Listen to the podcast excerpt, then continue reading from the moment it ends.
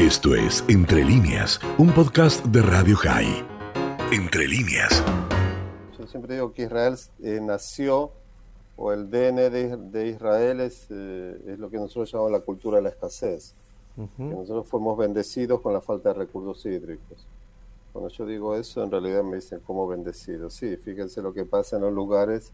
No digo que fueron maldecidos en otros lugares con la abundancia, pero el hecho de que, te, que, que naces eh, o se crea un pueblo creyendo que tenés un montón de cosas y durante el tiempo se transforma en, eh, o sea, crece la población, hay contaminación, hay eh, uso diferente y, y, en forma, digamos, muy, eh, muy lenta se va transformando en lo que sería un, un algo escaso, ¿no? Y eso también hay que tomar en cuenta que no se le da mucha, mucho valor. cuando alguien viene a Vengo con algún israelí a Buenos Aires y le muestro el río de la Plata, le digo que es un río y no un mar.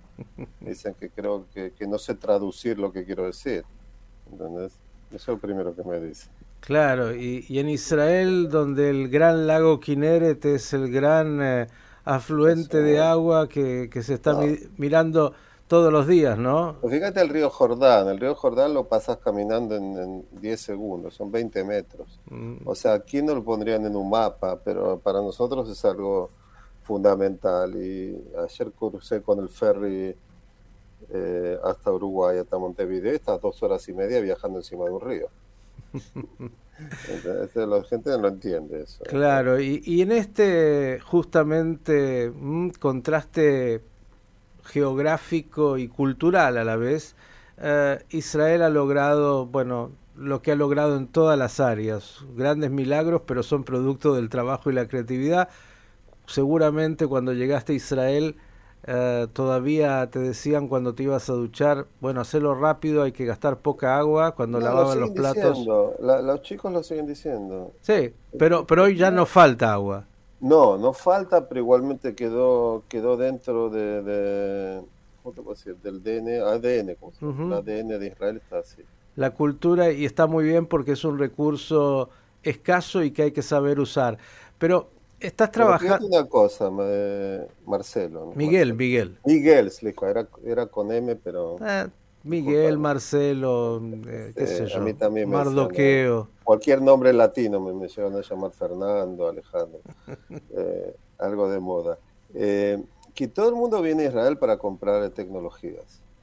Y, yo creo que, que, hay, o sea, ahora está cambiando, empezando a cambiar el chip y es también lo que estábamos viendo en, Chile. Que, o sea, yo hace años que digo que la mayor exportación o lo mayor que tiene especial Israel es justamente la gestión el crear un sector hídrico que, eh, o sea, que incentiva la creación de tecnologías por la necesidad. O sea, eh, darle a la gente que viene a comprar tecnología Israel, hacerles creer que con eso ellos van a resolver todo el problema, es una ilusión. O sea, más bien que es mucho más fácil comprar una tecnología y creer que con eso van a resolverlo porque hacer los cambios de fondo que tienen que hacer es mucho más complicado. Entonces, cambiar la forma en que la gente piensa y el valor que le dan al agua es algo a largo plazo y pocos, eh, ¿cómo puede? pocas administraciones en el mundo quieren hacer ese esfuerzo porque no lo van a ver en, durante la misma administración. O sea, Qué interesante lo que estás diciendo. La tecnología es un medio, pero en realidad... es un objetivo, en todos lados lo ven como objetivo y es, es, es, inútil. Es inútil, o sea, ¿entendés que eh, el problema es mucho más serio, es gestionar bien lo que tenés. Es como en tu casa, ¿cómo vas a gestionar? Sabes cuánto es tu sueldo y sabes cuál va a ser tus, eh, o sea, todos tus gastos. En, agua no. Por eso a veces el otro día estaba diciendo que siempre dicen que no hay que, si tomas alcohol no manejes, pero en realidad me parece que hay lugares que el agua está también afectando a la, lo que se en hebreo el higayón, ¿no? Eso, la, racionalidad y, la inteligencia. Es peor, que la, es peor que el alcohol, ¿viste? Entonces la gente actúa de forma, digo, ustedes no están gestionando como, como gestionan la, economía de sus casas, con el agua, sin cualquier cosa. Y cuando decís esto, Diego, en Chile, acá en la Argentina, ahora en Uruguay, eh, ¿cómo te van recibiendo? Y también con esto que dijiste, ¿no? Que es un proyecto de largo plazo, que no se ve la gestión inmediata, eh, más allá de la aplicación de la tecnología. ¿Cómo están recibiendo esto y qué se está concretando? Y mira, en todos lados te dicen que sí, lo que hacen está muy bien y me parece perfecto. No, pero, porque nuevamente lo que nosotros presentamos es como, es como suponte que tenés que hacer una dieta, ¿no? Entonces te dicen, bueno, ahora estás pesando 150, tenés que llegar a 80. Todos te van a decir quiero ser flaco. El problema que, que el, asunto está en el proceso. y bueno, el proceso no, no es fácil, porque acá tenés que cambiar, eh, tenés que cambiar la, idiosincrasia de la gente, la cultura, son cambios muy, muy fuertes y, y, también hay otra cosa. Una vez cuando estuve hace creo que tres años justamente en Buenos Aires, en un, eh, era una semana del agua, justamente en mayo del 2019. Entonces al final había que presentarle al panel, eh, al, digamos, a los eh, presentes una pregunta. Ya sabía de qué le voy a preguntar, estuve pensando, molesté a algunos taxistas ese día, empecé a hablar con él. Después creo que me habrán llamado a la, policía, ¿no? Decía, hay un israelí loco que está, está molestando a los taxistas. Al final la pregunta que se me ocurrió era, porque estamos haciendo un, plan maestro en el norte de la India, y yo veía que el, el, el, encargado, como el chief minister, el como el presidente del Estado, el tipo es un tipo mayor, y digo, nosotros estamos haciendo un plan que va a ser hasta 30 años de ahora. El tipo no lo va a ver. Yo le digo, mira, te, deseo, me avesrem, como diríamos nosotros, pero... Y el tipo te mira diciendo, mira, es lo que hay que hacer. Y, es, triste que realmente los, los eh, políticos hacen esa decisión cuando ya saben que no van a ser reelectos. Entonces, eh, la pregunta que le hice a la, gente era si son, eh, sos, digamos, capaz de hacer un esfuerzo por algo que no vas a ver los frutos. Y ahí está el asunto. Y todo el mundo te dice, sí, sí, pero, pero si todos hacen el esfuerzo. Como diría en hebreo, que no ser frayer. Entonces, todo el mundo lo haría. Es lo que se hicieron, mis abuelos vinieron a, Argentina y bueno, y todos nuestros son inmigrantes. ¿Y el inmigrante qué era? La visión del inmigrante, o sea, voy a hacer todo por el bien de mis hijos, van a estar mejor que nosotros. Y esa es la visión. El momento en que se pierde eso, que en algunos lugares lo estoy sintiendo, eh, eh, puede haber un caos social total. Y, bueno, entonces cuando estás hablando a largo, a largo plazo y, no tenés ese, por lo menos, esa visión de país o de, región que pueda hacer ese esfuerzo, no puede hacer nada. Diego, eh, en el encuentro que sostuvo el presidente Herzog con la delegación argentina hace pocos días, encabezada por el ministro Guado Pedro, en un momento el presidente Herzog, que conoce muy bien, dijo, señores, hagamos un joint venture, ¿eh? trabajemos juntos, ustedes ponen la tierra, nosotros ponemos nuestra capacidad de gestión y tecnología y alimentamos a todo el mundo. Digo, esta región del mundo es bendecida en recursos naturales e incluso en agua, un tema estratégico hoy en el mundo. Se viene hablando hace años que el agua va a ser el tema más importante y estratégico y lo es. ¿Qué en realidad se está haciendo o no se está haciendo?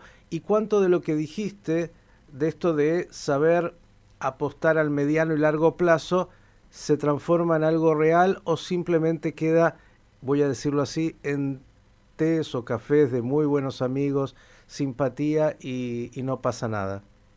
Eh, mira, que el potencial es enorme, es así, existe. Eh, ayer en mi encuentro con Guado y con toda la gente, con el ministro, en realidad ellos querían seguir lo que comenzamos ahí. O sea, de casualidad salió que yo iba a estar. O sea, en definitiva, yo iba a estar de paso, porque tenía que estar en Chile y en Uruguay y tenía que estar un día en Argentina para visitar amigos y familia. Pero salió que el lunes a la mañana iba a estar y por eso surgió, pero estaban pidiendo para, para que nos encontremos. O sea, hay una, una entendieron que, el asunto no es comprar tecnología, que es apostar a lo que hacer es un plan maestro a largo plazo. Eh, y yo creo que ahí va a tener que entrar esa. Es, o sea, el agua es algo que hay consenso por todos lados. Por, y, espero que también en este sentido no, o sea, no un lugar político tome, ¿cómo te puedo decir? Eh, eh, como que es dueño de eso, porque en realidad es algo que cruza todas las fronteras. Y en ese sentido, Chile, Argentina, ahora Uruguay, están dispuestos a eh, invertir, cerrar acuerdos de mediano y largo plazo eh, para trabajar. Y con Uruguay estamos trabajando como asesores aquí del gobierno y de OCE, de la compañía de agua. Eh, empezamos ahora. Eh, Chile era más que todo también, era una, una reuniones de, camaradería para decir cómo, cómo Israel puede ayudarlos. Y nuevamente estuvimos con, eh, con senadores, con, eh, con, diputados, estuvimos con gobernadores. y nuevamente todos entienden el asunto, entienden el problema, entienden cómo viene y cómo puede ser, cómo los podemos ayudar porque estuvimos ahí. y, y fue creado antes que el Estado de Israel, no sé si sabías o sea, en el 37. Y digo, una de las paradojas que existía una, compañía de agua sin, sin un Estado, ¿no? pero para el, el, valor. Entonces digo, mire, nosotros podemos eh, ayudarlos es en, vez de que lo hagan en 80 años, seguramente no van a tener esa paciencia, que, que lo vean en, menos tiempo, o sea, que, que, se caigan con menos piedras en el camino. Porque hay, hay, dos, y es algo que es muy importante, o sea, tenemos que conocer la historia de Israel, pero hay dos políticas que nunca cambiaron a lo largo del tiempo, que fueron adaptándose, que es otra cosa, pero no cambiaron con los gobiernos. Una es la de seguridad y la otra es la de agua. El agua del comienzo fue una política muy clara lo que había que hacer y bueno, fue adaptándose en el tiempo y se transformó en lo que es ahora. Pero no es que el gobierno se cambió y ya cambiaron todo, que es lo que se ve en muchos lugares. Diego, como sé que tienes ya adelante la primera reunión y como en Israel una de las cosas que se aprende, a diferencia por ahí de Latinoamérica, es lo que se llama en el buen castizo tajles, tolkles, hablar eh, lo necesario y hacer mucho. En ese hacer, muy linda reunión ayer, ¿algo concreto se puede anunciar? Eh, no, por el momento no se anuncia nada. No, vamos a tener una reunión la semana que viene también, cuando yo paso de vuelta para para tomarme el avión de Buenos Aires y, empezamos a cerrar cosas. No es solo a nivel de gobierno nacional, también hay provincias que estamos avanzando. Sí, claro. Como Mendoza y San Juan, que también. Y estamos hablando de planificación, estamos hablando, o sea, de la planificación se desprenden los proyectos, pero la idea es de planificar a largo plazo. Pregunta última, ¿se trata de inversiones de gran escala que por ahí hace que un gobierno provincial o nacional eh, tengan que pensar muchas veces o estás hablando en lo que hace asesoramiento, dejo la tecnología en este momento, dijiste, este es el principio, el master plan, se trata de algo que cualquier gobierno con cierta racionalidad podría absorber. No, el plan maestro no es algo caro, el plan maestro es lo que te, te hace, como está diciendo, es un asesoramiento para ver qué es lo que tenés. En definitiva, hay que ver cómo son los recursos que tenés cómo va a ser el impacto del cambio climático, que eso es lo más fundamental. Eh, el cambio climático te va, una de las cosas que nosotros aprendimos trabajando también en el exterior, como en la India o en Azerbaiyán ahora, es que el cambio climático no es que vas a tener más calor o más, o sea, más calor va a haber. El problema es que vas a tener una mayor variación de los eh, de las lluvias. O sea, vas a tener más años de inundaciones y más años con, eh, con sequías. Y entonces para eso necesitas entender el recurso que muchos lados no es medido. Si hasta ahora no lo mediste, es más complicado saber cómo va a en el futuro. Entonces lo que hacemos nosotros es más que todo, primero ver cómo son los recursos, cómo van a ser en el futuro, ver cómo es la demanda, qué tipo de país quieren. Posiblemente digan, no queremos agricultura, queremos, eh, no sé, industria, queremos, o no queremos nada, queremos importar todos los tomates. O sea, hay, hay muchos países que no se, no se preguntaron siquiera eso. Entonces yo te doy una, o sea, puede ser, eh, eh, no, no, es algo caro, es algo que cualquier gobierno lo puede hacer. Pero te doy una, la última reflexión. Eh, para que entiendas más que todo, es el resumen de lo que sería el, agua en Israel.